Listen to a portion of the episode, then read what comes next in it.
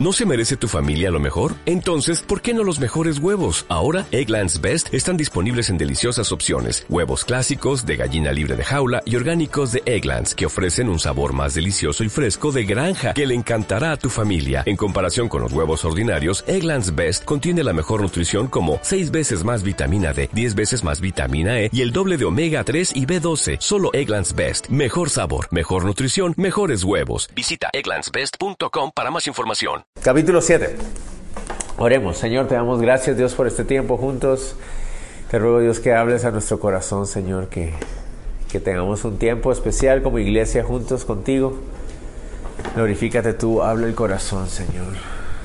Que lo que hoy escuchemos, veamos, leamos, aprendamos, Señor, sea algo que, que realmente uh, alimente nuestro corazón, pero no solamente para sentirnos alimentados y fortalecidos, sino también retados a vivir de esta manera, a vivir eh, de acuerdo a lo que creemos, a lo que tú nos hablas. Señor, te damos gracias de nuevo en el nombre de Jesús. Amén. Amén. Bueno, entonces, recordemos un poquito de cómo están las uh, situaciones ahorita en la vida de David. David ya es rey de toda la nación el Señor le dio la forma de uh, luchar contra los filisteos y los ha expulsado más allá incluso de, de, su territorio. Los filisteos han quedado bastante debilitados, ¿verdad? Y la semana pasada vimos que, que David tuvo una muy buena idea. David en su corazón tenía el convencimiento de que era necesario traer el arca del pacto, porque el arca del pacto era lo que representaba la presencia de Dios, el deseo de Dios de, tener compañerismo con el pueblo de Israel. Y, y, él entendía lo importante de eso y decidió traerlo a casa, pero tuvo que aprender una lección en el proceso, ¿verdad? De que, de que no era el asunto de llevar el arca del pacto como si fuera un amuleto, como si fuera pensando en, este es el beneficio que nosotros vamos a recibir. Dios le dio una lección mostrándole que uh, realmente era para la gloria de Dios y era para uh, el compañerismo del, pueblo. Dios quería tener compañerismo con ellos, siendo un Dios santo y perfecto. Y finalmente el arca del pacto llega a Jerusalén, ¿verdad? Entonces ahí es donde arrancamos este, este pasaje, este capítulo 7. Dice el versículo 1 al 3. Aconteció que cuando ya el rey habitaba en su casa, después que Jehová le había dado reposo a todos sus enemigos en derredor, dijo el rey al profeta Natán, mira ahora, yo habito en casa de cedro y el arca de Dios está entre cortinas. Y Natán dijo al rey, anda y haz todo lo que está en tu corazón, porque Jehová está contigo. Entonces, David, lo más probable es que este capítulo 7 pareciera ser que se escribió uh, después de lo que está narrado en el capítulo 8 y posiblemente, posiblemente después de lo que está narrado en el capítulo 10. ¿Por qué decimos esto? Porque el capítulo 8 y el 10 nos van a hablar acerca de unas guerras que David va a tener con los enemigos más cercanos de Israel que todavía están amenazando la seguridad de la nación. Entonces es muy probable que este capítulo se haya escrito un poquito después de esto. ¿Por qué? Noten ustedes que dice que eh, esto se escribe cuando ya Dios le había dado a, a, David reposo de todos sus enemigos en derredor. Noten ustedes ahí. Entonces, uh, esto, esto lo escribe David después de haber enfrentado todas estas guerras, estas batallas, y él se puede finalmente sentar en su casa en, Jerusalén y, y descansar.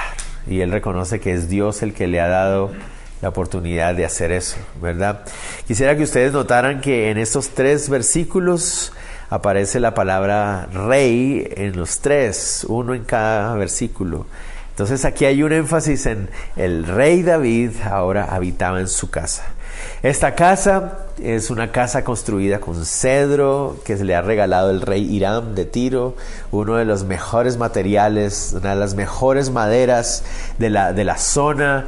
Era seguramente una muy hermosa casa la que ahora David tiene en uh, Jerusalén. ¿Verdad? Y noten ustedes el verso 2 dice que el rey le dijo a Natán, Que, que, se fijara en, la situación. Nos podemos imaginar que es posible que han pasado 20 años desde que David, eh, siendo un niño, ha recibido la unción de parte de Dios para ser rey. Hasta este momento han pasado aproximadamente 20 años.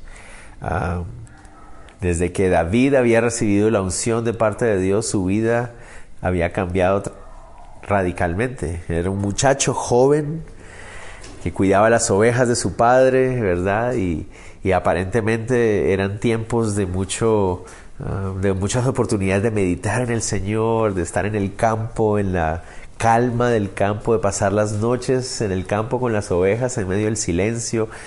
Y, y, de repente Samuel llega a Belén, lo unge como rey y a partir de ese momento todo cambia, ¿no? Eh, Saúl lo llama para que empiece a servir en el, en el, en el palacio real. Eh, eh, Saúl empieza a tener envidia de él después de que David va a la batalla para pelear con Goliat.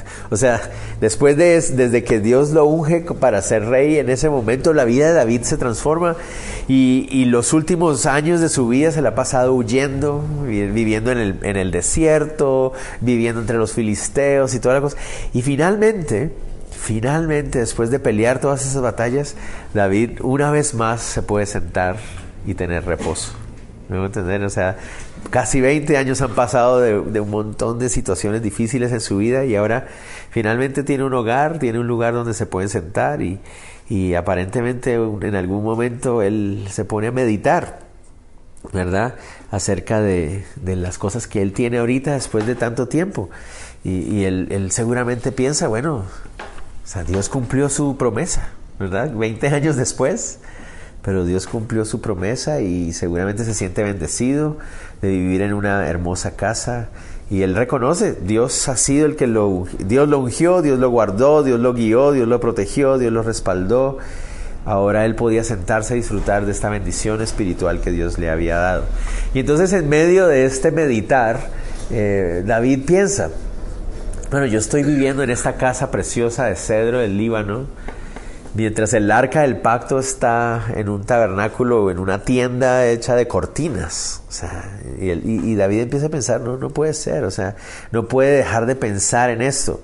Y empieza a, decir, bueno, yo creo que es hora de construirle un lugar adecuado al arca del pacto, ¿verdad? Entonces, ¿se pueden ustedes imaginar qué, eh, estará pensando él? O sea, ¿Cómo debe ser una casa donde va a estar la presencia de Dios? ¿Cómo se lo imaginan ustedes? ¿Verdad? Si, la casa, si la casa real, si el palacio real era, estaba hecho de, cedro y de todas estas cosas bonitas, ¿cómo debería ser la casa de Dios? O sea, la casa donde Dios va a morar, donde, donde Él va a tener compañerismo con su pueblo, ¿cómo debe ser? ¿Cómo se la imaginan ustedes? O sea, bueno, no, pues tiene que ser una, una casota, ¿verdad? O sea, tiene que ser la casa, ¿verdad? Y seguramente David empieza a pensar, o sea, yo sí, yo, yo puedo planear construir una casa preciosa, ¿verdad? Para Dios, porque Dios Él merece todo lo mejor de nosotros, ¿verdad? Y ah, no debemos negar de que la idea suena muy noble, o sea, suena como una buena idea, no sé si a ustedes les parece. Ah, pero tristemente ah, surge de una mala concepción de la relación que Dios quiere tener con su pueblo. O sea, la idea suena bien, hasta el punto de que él le consulta a Natán, el profeta, y el Natán, el profeta, le dice, ah, sí, suena, suena bueno, o sea, es una buena idea, ¿por qué no sigues adelante con tu, con tu plan? ¿Verdad? Pero ¿cuál es el problema? No sé si ustedes pueden notar el problema. Ah, David, ahora que es rey, después de que Dios ha hecho todo esto por él, eh, David, ahora que es rey, que tiene los medios, ahora él tiene los recursos económicos, porque ahora es el rey de toda la nación. Entonces David dice, bueno, ahora es hora de que yo pueda hacer algo por Dios. ¿Me van a entender? Dios ha hecho todo esto por mí, entonces ahora yo voy a hacer todo esto para Dios, porque ahora tengo cómo. ¿Me a entender? Suena bien, pero está muy, muy equivocada la motivación de David. No era la motivación adecuada, no era la motivación correcta, ¿verdad? Y ahorita vamos a hablar de por qué no lo es. Dios mismo le va a mostrar a David por qué no es una buena idea o no es una buena motivación la que hay en su corazón. ¿no? no juzguemos mal a David, ¿verdad? David se va a equivocar, sí, pero no lo juzguemos tan fuertemente porque eh, lo que realmente hay en su corazón es el deseo de honrar al Señor, o sea, él realmente quiere honrar al Señor. Él dice, no puede ser que yo pueda tener más honra que, la, el arca del pacto, o sea, eso es lo que él dirige su mente en ese momento, ¿verdad? Él quiere bendecir al Dios que lo ha bendecido a él. Eh, o sea, no podemos juzgarlos tan mal. Yo creo que cualquiera de nosotros hubiera pensado de la misma manera, con agradecimiento al Señor. Realmente David no quiere hacer algo sin consultar con Dios y de hecho precisamente por eso le pregunta a Natán, el profeta, ¿verdad? Natán es un hombre muy importante para la vida de David. Esta es la primera vez que nos encontramos con el famoso Natán. Hay dos profetas en la vida de David que son supremamente importantes, Gad y Natán. Estos dos profetas los vamos a seguir viendo apareciendo en la vida de David. Pero Natán pareciera ser el más cercano a David. O sea, pareciera ser que David siente mucha confianza en este hombre ah, Natán. Natán ah, eh, tiene tanta confianza con David que cuando David peca más adelante, en unos próximos capítulos más adelante, Natán lo reprende al rey. O sea, Ustedes se imaginan qué es eso de venir, reprender al rey y decirle, rey, te estás equivocando, esto está mal. Eso podría significar que el rey lo quisiera matar a uno, pero Natán y David son muy cercanos y tiene la confianza de venir y decirle, eh, incluso cuando tiene que reprenderlo. Natán va a ser fiel a David hasta el último día. Cuando David está ya muy viejito, ya a punto de morir, y uno de sus hijos va a querer asumir el trono cuando nadie le ha dicho que lo puede hacer Natán va a ser fiel y va a ordenar a Salomón como el rey, a pesar del otro hijo que andaba haciendo cosas. O sea, Natán es un hombre muy importante para David. Pero Natán, más que ser fiel a David, es fiel a Dios. Y por eso ah, David va y le consulta a Natán. Le dice, Natán, ¿tú qué piensas? Esto es lo que yo tengo en mi corazón. Yo quisiera honrar a Dios de esta manera. Y, noten que la idea a Natán le parece interesante, ¿no? Ah, a Natán le pareció una muy buena idea. ¿No? La idea de construir un templo digno de la presencia de Dios. Y ahí es donde está una, una clave. Quisiera que ustedes me ayudaran a ir pensando desde ahorita. ¿Cómo es un templo digno de la presencia de Dios? no sé si me va a entender. ¿Cómo, qué, qué, ¿Qué en esta tierra puede ser considerado digno para la presencia de Dios? No sé si me va a entender. Pero esa es la idea que ellos dos tienen. Y Natán le dice, está bueno, suena muy bien, ¿verdad? Aquí hay algo muy interesante. Más adelante, esa misma noche, Dios le va a mostrar a Natán de que su misma, su misma perspectiva está errada. Y hay algo que yo quisiera dejar como una enseñanza práctica para nosotros, ¿verdad? A veces... Ah, nuestra perspectiva humana nos va a traicionar. A lo que voy es, no importa cuán espiritual sea una persona, nunca confiemos en la perspectiva humana que, que alguien pueda tener de una situación. Siempre vayamos a consultar a la voluntad de Dios. ¿Me entienden? No importa cuán espiritual sea alguien, si tú le pides consejo a una persona, no te dejes llevar por su opinión. No importa cuán espiritual sea la persona. David vino a consultar la opinión de Natán. Natán era un hombre de Dios, ejemplar. Y la opinión de Natán no era la opinión de Dios. No sé si me va a entender. Entonces, no importa cuán espiritual una persona sea, nunca confíen en la opinión de esa persona. No, confíen en un consejo que esa persona le da si está de acuerdo a la voluntad y a la palabra de Dios. Si lo que esa persona les dice está de acuerdo a la palabra de Dios, a la voluntad de Dios, entonces es bueno. Pero si la persona, por más sabia que sea, por más ah, respetada y por mejor reputación que tenga, les da un consejo que está basado en su opinión, no lo hagan. Porque hasta las personas más espirituales pueden verse engañadas por su propia perspectiva. Y eso es lo que le pasó aquí a Natán. Algunos de ustedes dirán, pero ¿cómo puedo saber yo que lo que me está diciendo esta persona está de acuerdo a la voluntad de Dios? ¿Verdad? Entonces lo, hermoso que nosotros tenemos es que ya la voluntad de Dios está escrita en 66 libros y todos tenemos acceso a ella. ¿Verdad? Entonces aquí está, la Biblia es nuestra, nuestro estándar, es nuestra medida, ¿verdad? Sigamos. Entonces David seguramente muy emocionado dice, wow, voy a empezar a planear, voy a hacer los planos de este precioso templo que yo le voy a construir a Dios porque va a ser el templo donde Él merece vivir, una cosa así, ¿verdad? Esa misma noche, ¿qué va a suceder? Verso 4. Aconteció aquella noche que vino palabra de Jehová a Natán diciendo, Ve y di a mi siervo David, así ha dicho Jehová ¿Tú me has de edificar casa en que yo more? Ciertamente no he habitado en casas desde el día en que saqué a los hijos de Israel de Egipto hasta hoy, sino que he andado en tienda y en tabernáculo. Y en todo cuanto he andado con todos los hijos de Israel, he hablado yo palabra alguna de las tribus de Israel a quien haya mandado apacentar a mi pueblo de Israel, diciendo, ¿por qué no me habéis edificado casa de cedro? Uh. Esa noche no sabemos si en un sueño, no sabemos si en una visión, no sabemos si lo escuchó audiblemente, no sabemos cómo, pero Dios le habla a Natán y le dice, mira, por favor, ve y dale un mensaje a David. Y aquí quiero que noten otra cosa más. ¿Se acuerdan cuántas veces aparece la palabra rey en los primeros tres versículos? Tres veces, uno en cada versículo. El rey ya vivía en su casa, ¿verdad? Y el rey le dijo al profeta, ¿verdad? Y el profeta le dijo, rey, haz lo que tú quieras, ¿verdad? Rey, rey, el rey, ¿verdad? Ahora ya es el rey, ahora ya tiene los medios, ahora tiene los recursos. Pero miren cómo Dios le manda a decir con Natán, ¿notaron ustedes?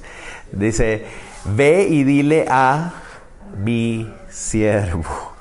Esto me Eso me encanta. ¿Saben por qué? Porque no importa cuán gran título tú tengas aquí en la tierra, o sea, delante de Él, el solo hecho de poder ser llamados siervos de Él ya es un gran privilegio.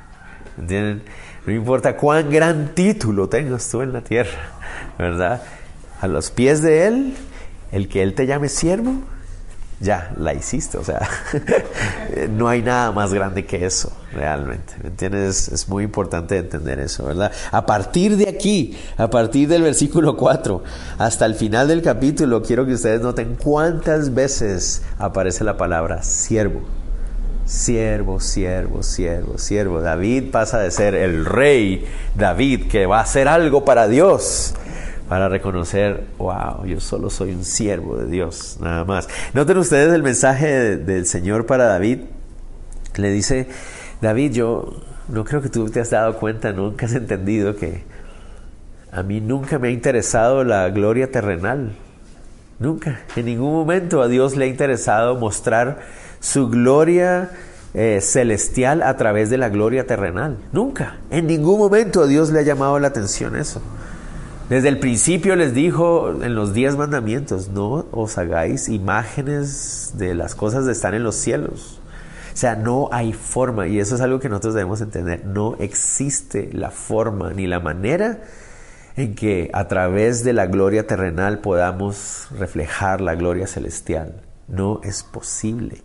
No hay forma en esta tierra de que podamos usar algo terrenal, algo material, algo físico para reflejar la gloria de Dios. No se puede. ¿Se acuerdan la pregunta que les decía?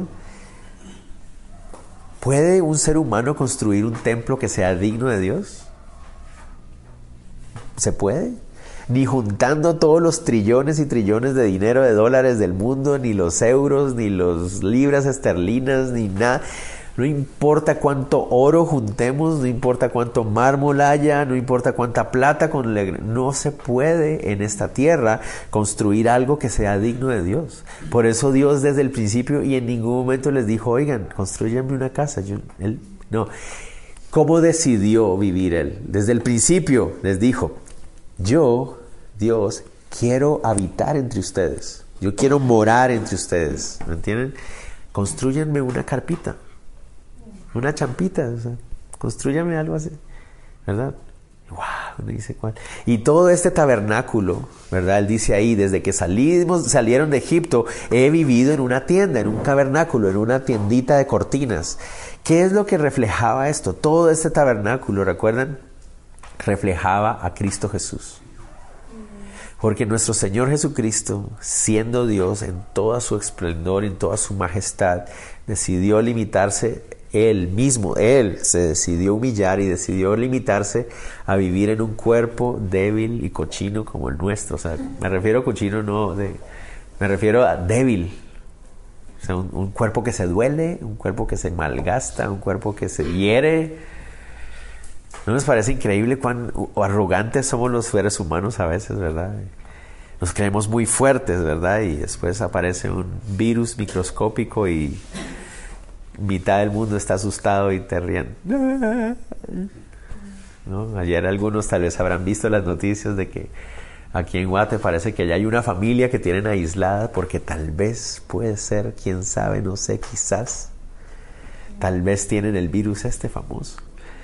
Y entonces un virus microscópico nos pone de rodillas. ¿Verdad? Pero nosotros nos queremos muy fuertones, ¿verdad? Y Dios, siendo grande, majestuoso, perfecto creador del universo, Él decidió a sí mismo humillarse y vivir en un cuerpo como este. Increíble. Él no anda buscando reflejar su gloria celestial en la gloria terrenal. Nunca lo ha buscado, ¿verdad? Otra cosa más. David, Dios le dice a David, miren, miren lo que dice en el verso 7 al final. Dios le dice a David, ah, en algún momento le he pedido yo a la nación que me construya una casa. ¿Cuándo, he pedido yo eso? Y esto me llamó mucho la atención, porque esta es una lección para nosotros. David quería honrar a Dios, recuerden, ese es su deseo, él quiere honrar al Dios que lo ha bendecido y eso es lindo, es precioso, pero escuchen esto, David quería honrar a Dios, pero les hago una pregunta, ¿se puede honrar a Dios intentando hacer algo que Él nunca te pidió hacer. Muy interesante, ¿verdad? ¿Qué es lo que realmente pretendo hacer cuando quiero honrar a Dios sin tener en cuenta su voluntad? ¿Me entender? ¿Será que David en este momento, ahora que tiene dinero, ahora que tiene una posición, él piensa que él puede hacerle un favor a Dios? Eso es lo que parece que David está pensando. Eh, ¿a, qué, me refiero? Ay, pobrecito Dios que está viviendo en esa, en esa champita de, de cortinas. Pobre Dios. Pero mira, yo estoy viviendo en esa... Le voy a hacer un favor a Dios. Ahora que tengo los recursos económicos, voy a construirle un templo. Y Dios dice, no, no, no David, tú, tú, creo que no, te has, no has entendido realmente de qué se trata. No se trata de todo lo que tú puedes hacer por mí. Dios le está diciendo, David, mira, espero que, esto te haga entender una cosa. Tú no puedes hacer nada por mí. ¿Por qué? Porque yo no necesito nada de ti. No sé si me va a entender. Y, tal vez lo que, lo que estoy diciendo suena muy fuerte, pero espérense que van a ver el amor de Dios también manifestado en todo esto. Pero ¿qué debemos entender? Dios no necesita nada de mí. Dios no, Dios no me necesita. Dios no necesita nada, nada de mí. Todo lo que Él es es suficiente, Él es suficiente en sí mismo, Él no sé si a entender. Entonces David tenía que darse cuenta, espérate, ¿qué estoy tratando de decir? Lo que Él está esperando de mí es mi obediencia, mi sometimiento a Él. Él no está esperando que yo le haga favores o que yo haga cosas para Él. O sea, cuando yo estoy sirviendo en el ministerio, cuando yo estoy llamando a alguien, es como que, mira, Señor, estoy haciendo esto por ti. Wow, merezco un aplauso. Mira, yo, me estoy esforzando por ti. El Señor dice, mira, yo, yo podría hacer eso sin ti mejor aún. Entonces, si se han dado cuenta que el hecho de que Dios haya decidido usarnos a nosotros los seres humanos, el usarnos a nosotros los seres humanos no es la forma más eficiente de hacer la obra. Él lo haría mucho mejor sin nosotros, básicamente. Lo único que nosotros venimos a hacer es estorbar. No sé si me van a entender. La obra de Dios se haría mucho mejor sin nosotros. O sea, si nosotros no estuviéramos en el camino, las cosas saldrían perfectas, porque como Él nunca se equivoca. Y entonces uno se pregunta, pero entonces, ¿por qué Él quiere usarnos? O sea, si Él lo podría hacer solo y mucho mejor, ¿por qué Él quiere usarnos en esto? ¿No les parece lo, lo increíble del asunto? porque Él quiere compartir la vida con nosotros. Y Él prefiere tener que pasar el asunto la dificultad, la inconveniencia de nuestros propios errores con tal de darse a conocer a nosotros, tener una relación con nosotros. Entonces David tenía que entender Yo no puedo honrar a Dios haciendo algo que Él nunca me ha pedido hacer. Yo nunca voy a poder hacerle un favor a Dios. No se puede. Dios le está dejando eso muy claro a David. Y ustedes tal vez podrían decir, wow, pero eso suena como muy fuerte y David tal vez se va a sentir triste. Pero no, miren, miren cómo continúa. Verso 8. Verso 8 dice, ahora pues dirás así a mi siervo David. Así ha dicho Jehová de los ejércitos, yo te tomé del redil de detrás de las ovejas para que fueses príncipe sobre mi pueblo, sobre Israel. Y he estado contigo en todo cuanto has andado y delante de ti he destruido todos tus enemigos y te he dado nombre grande como el nombre de los grandes que hay en la tierra. Además, yo fijaré lugar a mi pueblo Israel y lo plantaré para que habite en su lugar y nunca más sea removido, ni los inicuos se aflijan más como al principio. Desde el día en que puse jueces sobre mi pueblo Israel y a ti te daré descanso de todos tus enemigos. Asimismo Jehová te hará saber que Él te hará casa. Y cuando tus días sean cumplidos y duermas con tus padres, yo levantaré después de ti a uno de tu linaje, el cual procederá de tus entrañas y afirmaré su reino. ¡Wow! Tremendo. El mensaje continuaba. El Señor le recuerda a David, mira, el que te ungió y te llamó para la obra fui yo. yo soy el, la obra la he estado haciendo yo desde el principio. Muchas veces nosotros decimos, es que yo, yo quiero hacer una obra para Dios. No, no, no, espérate. La obra Dios la ha estado haciendo. Dios la obra la empezó hace rato. Y la obra Él la ha estado haciendo. Tú no vas a empezar una obra para Dios. La obra ya la está haciendo Él hace rato.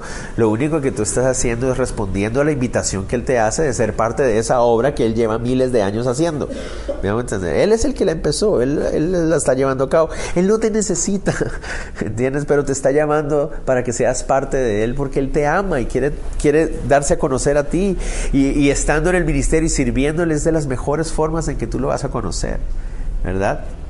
Entonces Dios le llama la atención a David y le dice, mira, reenfócate David.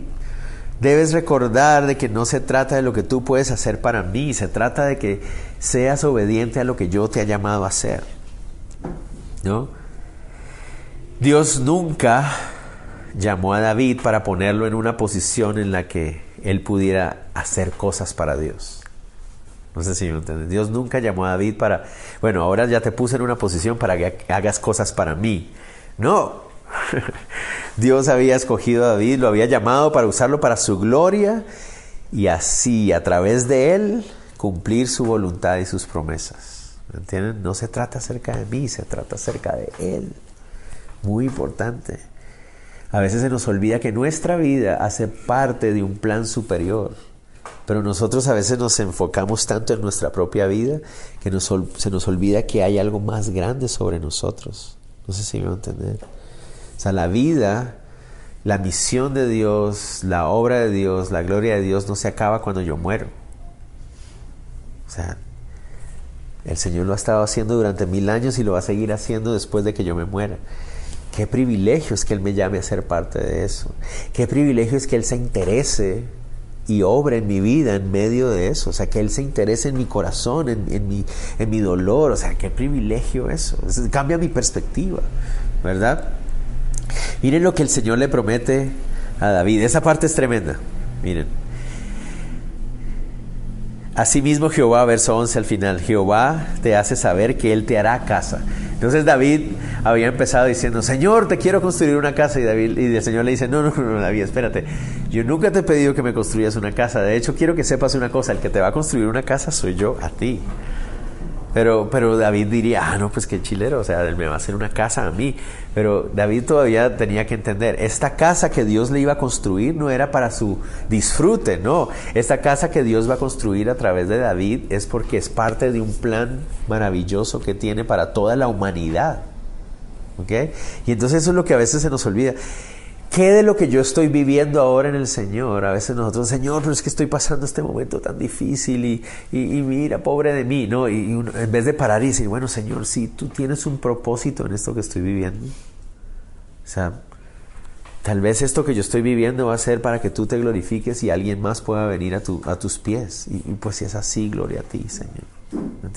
Tal vez este dolor que yo estoy sintiendo va a ser usado por ti, Señor, para consolarme y así yo puedo consolar a alguien más. O sea, mi vida, mis dolores, mis situaciones, mis, mis hace parte de algo más grande, es la obra de Dios. ¿Me va a entender? Pero nosotros a veces en nuestra humanidad nos enfocamos solo en nosotros. Pero sigamos, porque eso tal vez suena fuerte, pero continuemos.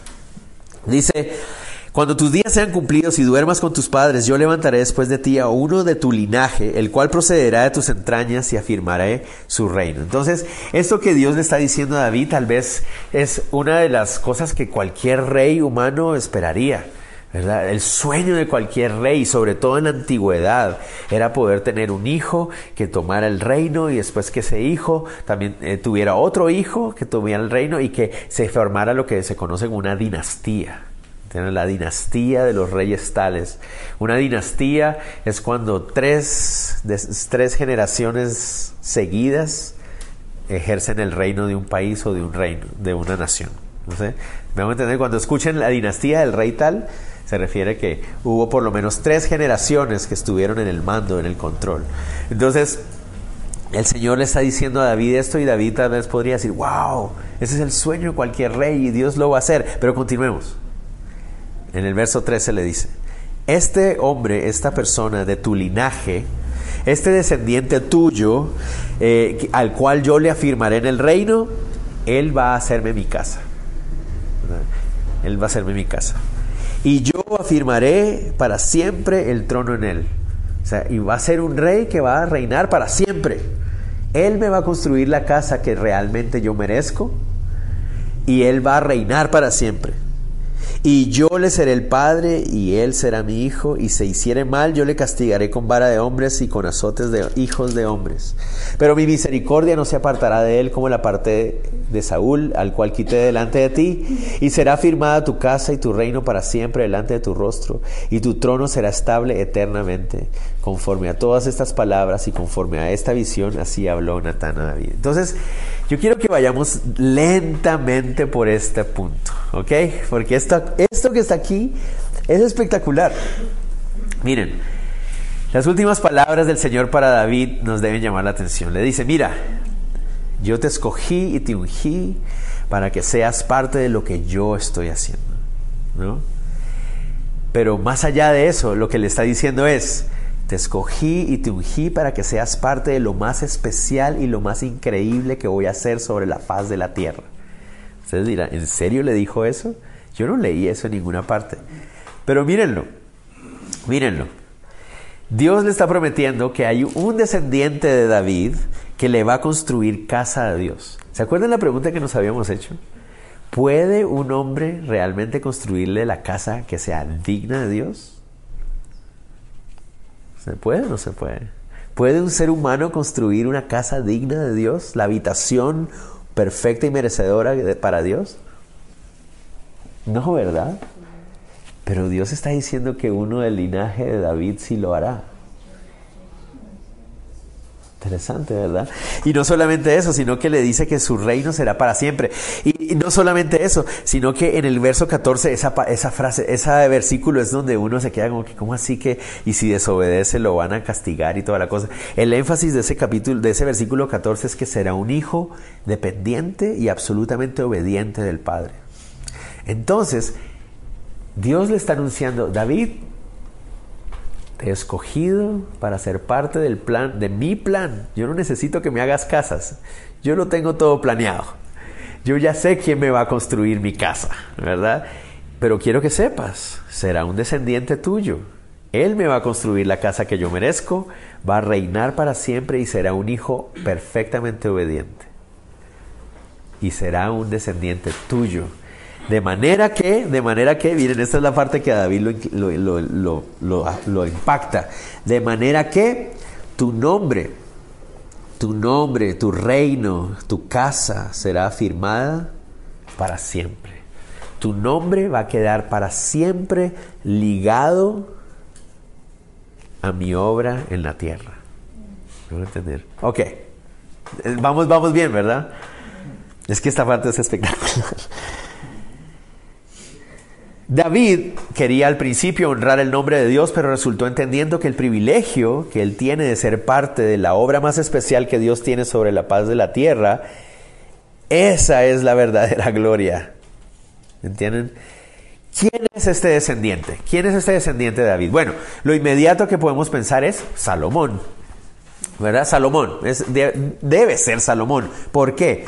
Es el hijo de David, ¿verdad? Todavía no lo conocemos en la historia, pero ya sabemos que va a existir, ¿verdad? Salomón, hijo de David, va, va a ser nombrado rey, ¿verdad? Eh, no solamente va a ser nombrado rey, va a tener un reino próspero, un reino pacífico y además, ¿saben qué? Va a construir el templo de Israel. Salomón va a construir el famoso templo que había en Israel. Es Salomón. Seguramente es Salomón. Pero tenemos una pequeña dificultad. Salomón no reinó para siempre y fue un hijo muy desobediente. Supremamente desobediente. Hasta el punto de que uno a veces podría dudar si lo vamos a encontrar en el cielo o no. El hombre más sabio sobre la faz de la tierra. Eso es lo que la Biblia dice. Pero la forma en que vivió lo hace dudar a uno como que será que Salomón se salvó, ¿no? Porque, uh, entonces, ¿fue Salomón? ¿Será que el templo de Salomón con todo su esplendor era la habitación digna de Dios entre los hombres? No sé. Ok, continuemos. ¿Vamos bien? ¿Vamos bien? Los judíos hasta el día de hoy, hasta el día de hoy, leen este pasaje de segundo de Samuel capítulo 7 y entienden que la promesa que está aquí habla acerca del Mesías. El Mesías. Por eso, cuando ellos pensaban que el Mesías había llegado, lo llamaban Hijo de David. Si ustedes ven en Mateo 9, 27, Mateo 12, 23, Mateo 15, 22, en muchos momentos los judíos cuando pasaba Jesús caminando lo llamaban Jesús, hijo de David, que le estaban diciendo, tú eres el Mesías. Y nosotros sabemos que Jesús, el rey, es descendiente de la tribu de Judá y de la familia de David. ¿verdad? Los profetas Isaías y Jeremías, que vinieron muchos años después de Salomón, también escribieron y hablaron acerca de que el Mesías sería descendiente de la familia de David. Entonces, ¿de quién está hablando aquí? ¿De quién le está hablando Dios a David? A través de tu linaje, a través de tu familia, voy a establecer el reino, mi reino, en la tierra a través de un rey perfecto, a través del Mesías. Entonces, David todavía no se imagina todo lo que va a pasar, él no se imagina el legado que hasta el día de hoy tenemos, ¿verdad? Pero David está entendiendo algo, Dios le está anunciando algo. Dios lo había llamado a él, a David, para ser parte del, del evento, de la maravilla más grande que la humanidad haya experimentado. Entonces, ahora pongámonos en el lugar de David. ¿Se imaginan que esta noche el Señor los llamara aparte y les dijera, mira, te he escogido para que tú seas parte esencial de mi plan en la parte más espectacular y más increíble que la humanidad alguna vez vaya a ver. Y tu nombre va a quedar ligado a esa obra que yo voy a hacer. ¿Qué les parecería esto? serio? Sigamos. ¿Cómo reaccionó David? Entró, miren, el rey David y se puso delante de Jehová. Y dijo, Señor Jehová, ¿quién soy yo y qué es mi casa para que tú me hayas traído hasta aquí? y aún te ha parecido poco esto, Señor Jehová, pues también has, hablado a la casa de tu siervo en lo porvenir. ¿Es así como procede el hombre, Señor Jehová? ¿Y qué más me puede añadir David hablando contigo? Pues tú conoces a tu siervo, Señor Jehová. Cuando Natán termina de decir estas palabras a, David, David entiende lo que Natán le ha dicho. Yo, yo me, me imagino a David con lágrimas en los ojos, sale corriendo. ¿A dónde sale corriendo? adelante del arca, se mete en medio de las cortinas y viene delante del arca y le dice, Señor, Señor, ¿quién soy yo?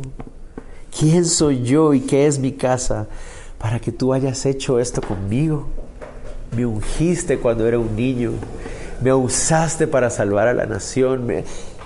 Señor, yo no merezco nada de esto. Y además de eso, ahora tú me dices que mi nombre va a quedar marcado por toda la eternidad, ligado a la obra que tú vas a hacer. Y él le dice así, los seres humanos no hablan, no son así, eso es una gracia divina tuya, Señor. Eso solo lo puedes hacer tú. David está totalmente, totalmente humillado delante del Señor. David entendía que era la gracia de Dios que lo había llamado desde el principio para ungirlo, para convertirlo en rey, pero no solamente a Dios le había bastado con llamar a este pobre pastorcito olvidado allá en las montañas, no solamente Dios se había bastado con llamar a este muchacho que ni siquiera su papá se acordaba que estaba entre las ovejas, ¿verdad? No solamente Dios se había, ah, no, no solamente le bastaba con hacer eso, sino que además de eso lo quería ser parte de la historia más grandiosa de la historia de la humanidad. Y David dice, no lo puedo creer, Señor, no lo puedo creer que tú seas tan bueno conmigo. Él reconoce ese nivel de gracia no existe entre los seres humanos. Ese nivel de gracia es una expresión divina, Señor. Muchos que se hacen llamar cristianos enseñan desde el púlpito, tú eres un hijo del rey, mereces todas las bendiciones. Pero David entendía y decía, yo no soy digno ni siquiera de ser llamado su siervo. Pero alabado sea Dios por todas las bendiciones que me da. Esa es la verdadera actitud. Los cristianos que llegamos, no, Señor, yo soy tu hijo y por eso reclamo. Qué ridículo. Señor, no puedo creer que tú me hayas llamado para ser tu hijo. Gracias. Cualquier cosa que tú me des es extra. Gracias, Señor. ¿Qué voy a reclamar yo de Dios? ¿Qué voy a reclamar yo de Dios? Nada puedo reclamar de Dios. David se refiere a sí mismo como siervo de Dios en diez ocasiones en estas próximas versículos. Pero ¿saben qué? La palabra siervo es una palabra que en nuestra versión en español, en las versiones más modernas, se ha puesto ahí para reemplazar la verdadera palabra que debería ir ahí. ¿Por qué se usa siervo? Porque siervo suena más suave. Porque la verdadera palabra que debería ir, ir ahí tiene una connotación más fuerte en nuestro contexto. ¿Saben qué palabra es? Esclavo. Cuando nosotros hablamos de esclavo nos hace pensar en los esclavos de la conquista y cómo compraban y vendían gente y las maltrataban. Esa no es la clase de esclavo en la que está hablando aquí. La palabra esclavo literalmente aquí se refiere a aquella persona que somete totalmente su voluntad a la voluntad de un superior. Y eso es lo que David está diciendo, yo soy tu esclavo, Señor. ¿Cómo has tenido misericordia a este esclavo tuyo? Pero David continúa, verso 21, dice, Todas estas grandezas has hecho por tu palabra y conforme a tu corazón, haciéndola saber a tu siervo. Por tanto, tú te has engrandecido, Jehová Dios, por cuanto no hay como tú, ni hay Dios fuera de ti, conforme a todo lo que hemos oído con nuestros oídos. ¿Y quién como tu pueblo, como Israel, nación singular en la tierra? Porque fue Dios para rescatarlo como pueblo suyo y para ponerle nombre y para hacer grandezas a su favor y obras terribles a tu tierra, por amor de tu pueblo que rescataste para ti de Egipto, de las naciones y de sus dioses, porque tú estableciste tu pueblo Israel por pueblo tuyo para siempre, y tú, oh Jehová, fuiste a ellos por Dios. David continúa su momento y es como un momento de alabanza y es un momento de, exaltación, es un momento de adoración. Cuando él dice, ¿Quién como tu pueblo, como Israel? No está diciendo, oh, mira la grandeza de Israel. No, mira, noten ustedes que dice, ¿quién como tu pueblo, como Israel, nación singular en la tierra? Esa palabra singular literalmente significa una nación en la tierra. A lo que, está, lo que realmente David está enfatizando es, ¿y qué es Israel? O sea, es una nación más. O sea, ¿qué de especial tenía Israel? O sea, al compararla con otras naciones, ¿verdad? De hecho, en Deuteronomio 7:7 nos dice que Israel era de las más menospreciables de las naciones de la tierra, ¿verdad? ¿Qué tenía Israel de especial para que Dios haya dicho, escojo a esta nación para a través de esa nación traer salvación a la humanidad? Nada, Israel era una nación, como cualquier otra nación, ¿verdad? Y por eso David está diciendo, Señor, gracias, las grandezas que tú has hecho a través de esta nación cualquiera que tú hayas escogido a este pueblo que es como cualquier otro pueblo y a través de este pueblo tú hayas querido manifestarte y mostrar tus grandezas y tu poder. Señor, nadie hay como tú, nadie hay como tú, ¿verdad? Muchas veces nosotros nos engañamos a nosotros mismos y en algún momento somos parte de una obra maravillosa que Dios hace y nos empezamos a... Ah, no, es que fue porque yo estudié, fue porque yo preparé, fue porque yo soy fuerte, fue porque seguramente es mi carisma, seguramente es no sé qué. Qué ridículos somos. El hecho de que Dios pueda hacer una gran obra a través de cualquiera de nosotros no habla bien de nosotros. Habla bien de Él que puede usar a gente como nosotros y aún así glorificarse. ¿Me van a entender? Él puede usar a un ser humano como nosotros, tan débil, tan lleno de tentaciones, pecados, manchas, debilidades, y aún así glorificarse. E, él es un Dios muy grande. O sea, no hay otra explicación. O sea, que Él puede usar a gente como nosotros y glorificarse. Señor, o sea, nadie como tú. O sea, nadie como tú. ¿Verdad? ¿No les ha pasado a ustedes que a veces tienen una, una responsabilidad, tienen algo que hacer y uno dice, yo no tengo todos los recursos que se necesitan para hacer esto?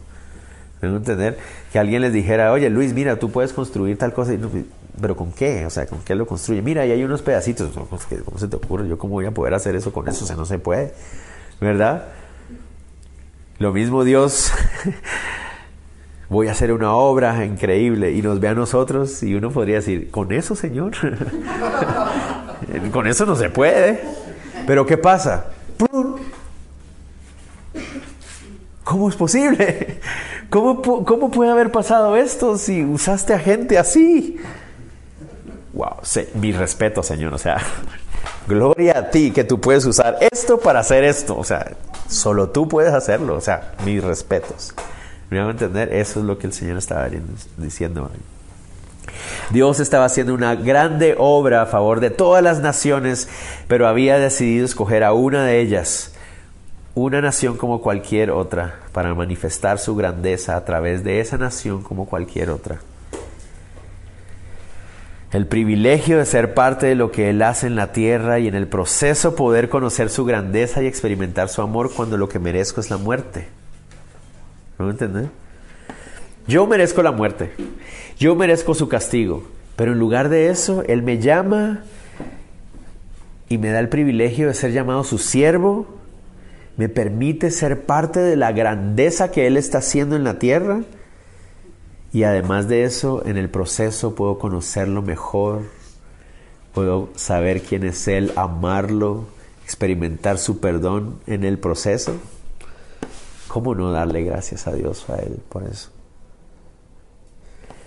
Cuando vemos esta reacción de David podemos entender por qué es el hombre conforme al corazón de Dios. Saúl nunca hubiera dicho algo como esto. Pero David sí, David entendía. Terminemos, verso 25. Ahora pues Jehová Dios, confirma para siempre la palabra que has hablado sobre tu siervo y sobre su casa, y haz conforme a lo que has dicho y que sea engrandecido tu nombre para siempre y se diga Jehová de los ejércitos es Dios sobre Israel y que la casa de tu siervo David sea firme delante de ti. Porque tú, Jehová de los ejércitos, Dios de Israel, revelaste al oído de tu siervo diciendo, yo te edificaré casa. Por eso tu siervo ha hallado en su corazón valor para hacer delante de ti esta súplica. Ahora pues Jehová Dios, tú eres Dios y tus palabras son verdad, y tú has prometido este bien a tu siervo. Ahora a bien bendecir la casa de tu siervo, para que permanezca perpetuamente delante de ti, porque tú Jehová Dios lo has dicho, y con tu bendición será bendita la casa de tu siervo para siempre.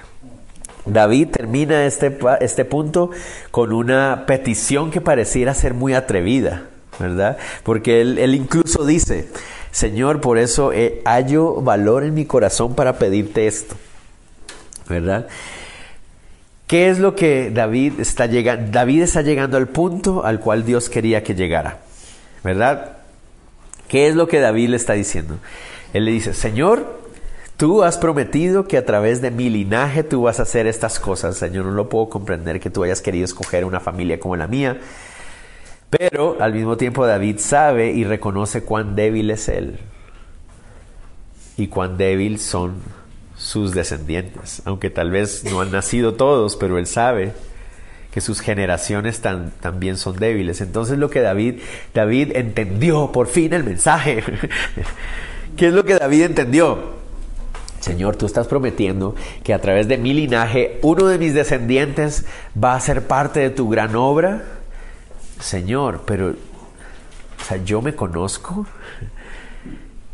Y yo sé que, que si tú vas a esperar que sea por nuestra fidelidad que las cosas pasen, así no va a pasar. Entonces, Señor, yo sé que tú lo prometiste, pero hazlo tú, Señor. Señor, tú has prometido que a través de mi linaje va a pasar eso, pero Señor, guarda mi linaje. ¿Me entiendes?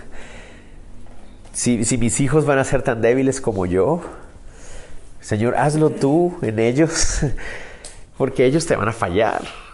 Hazlo tú, Señor. Me hago entender, eso es lo que, lo que David le está diciendo. Mira, Señor, qué privilegio tan grande que mi nombre pueda estar ligado a esta obra magnífica que tú vas a hacer. Señor, me da miedo que mis descendientes vayan a arruinarlo todo. Qué privilegio tan grande como para que ahora mis hijos vengan y lo arruinen todo. Señor, hazlo tú. Hazlo tú, Señor, hazlo tú. ¿Verdad? Es la humildad de David. Y notan, David ahora termina donde debió haber empezado. David entiende el privilegio tan grande de que el nombre de su, de, su insignificante familia pueda ser parte de la obra más grande que Dios haría sobre la tierra, solo podía ser realidad si Dios mismo lo hacía. Eso solo puede suceder si Dios lo hace. O sea, si va a depender de mis generaciones, Señor, no, o sea, no, no va a funcionar. Hazlo tú. Él le dice, Señor, me atrevo a decírtelo, por favor, tú confírmalo, tú hazlo porque si no, no va a funcionar. David entendió. ¿Se acuerdan cómo había empezado al principio? Señor, yo voy a hacer algo para ti. Ah, ya tengo el dinero, ya tengo las formas, yo, yo puedo hacer algo para ti. Y ahora llega al final y dice, no, yo no puedo hacer nada para él. yo no puedo hacer nada para él. Pero él me ha llamado a ser parte de esto, Señor. Dame la gracia, dame la fuerza, dame la, la capacidad de yo ser fiel hasta el final, porque, porque Qué privilegio es tan grande que yo vaya a meter las cuatro. ¿Me entiendes? Señor, ayúdame, por favor. Si tú no me ayudas, no va a ser realidad. Qué privilegio tan grande poder ser parte de tu obra. Pero yo sé que yo puedo venir y estorbar, Señor, por favor, hazlo tú. A pesar de mi debilidad, hazlo tú. David entendió, finalmente.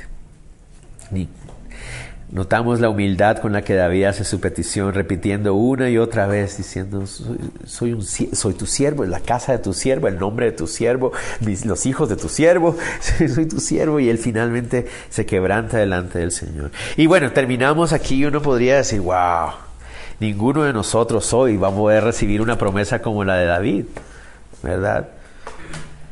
¿Alguno de ustedes se imagina llegar a su casa hoy y que Dios le diga esta promesa? ¿Saben qué? Es imposible. Porque esa promesa ya se cumplió. ¿Verdad? Lo dijimos. El descendiente es Cristo Jesús. Ya vino, ya nació. Su trono todavía no se ha establecido en la tierra. Todavía no. En nuestros corazones, sí, ya está establecido aquí. Pero en la tierra no.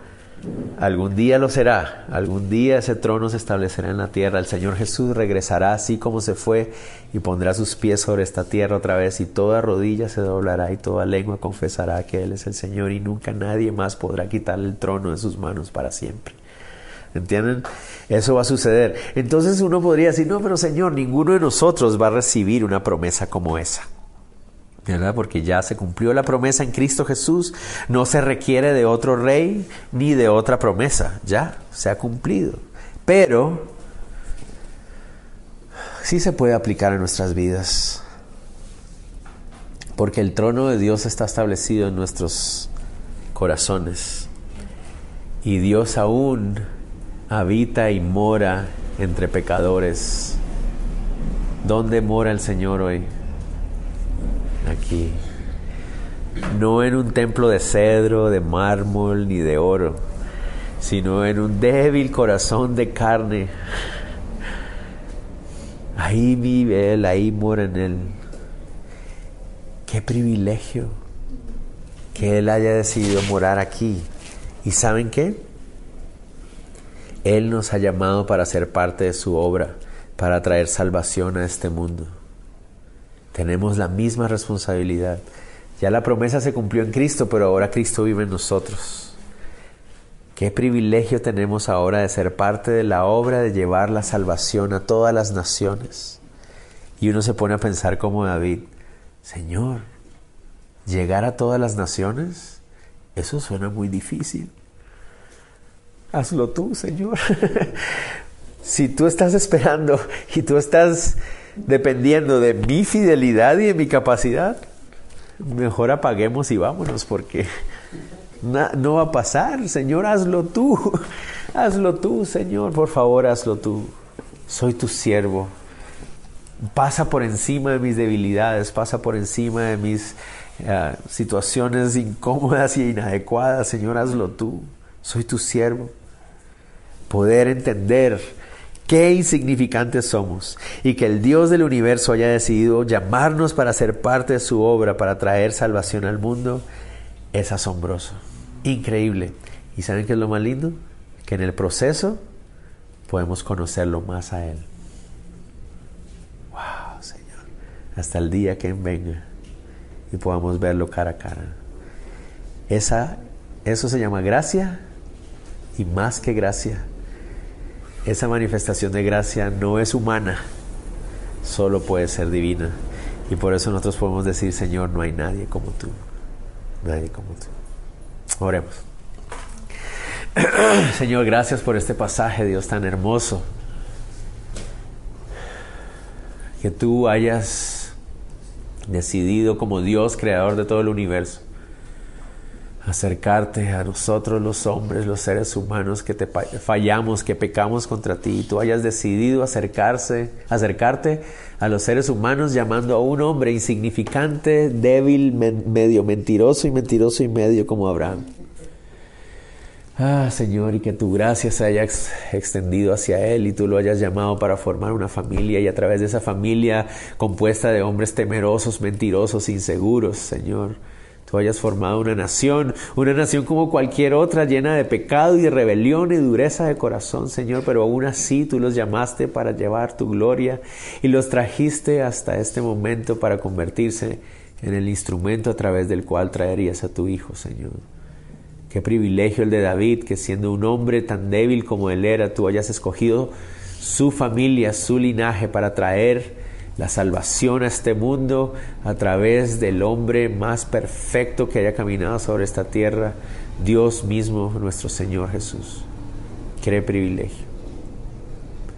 Pero qué privilegio tenemos hoy, Señor, de que hayas permitido que ese evangelio que inició en Jerusalén haya llegado hasta nosotros en este momento aquí en Guatemala. Dos mil años después tenemos el privilegio de escuchar de tu amor y de tu gracia y nos has salvado, Señor. Y has querido venir a morar en nosotros. Señor, qué privilegio. Siendo pecadores, siendo tan débiles como somos, tú quieres morar en nosotros.